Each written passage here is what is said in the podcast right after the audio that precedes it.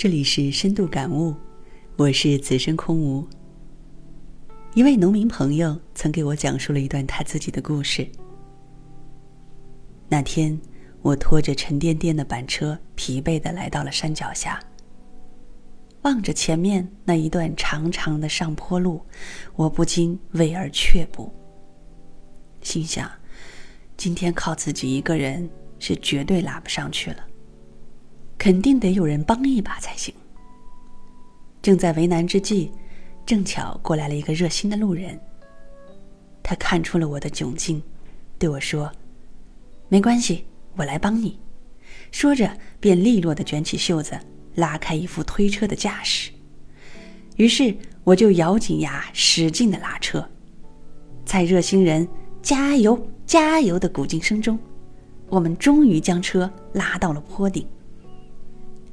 当我感谢热心人的鼎力相助时，没想到他却说：“你用不着感谢我，我这两天啊腰扭伤了，根本就不能用劲儿，我只是喊喊加油而已。”能将这趟车拉上去，全靠的是你自己。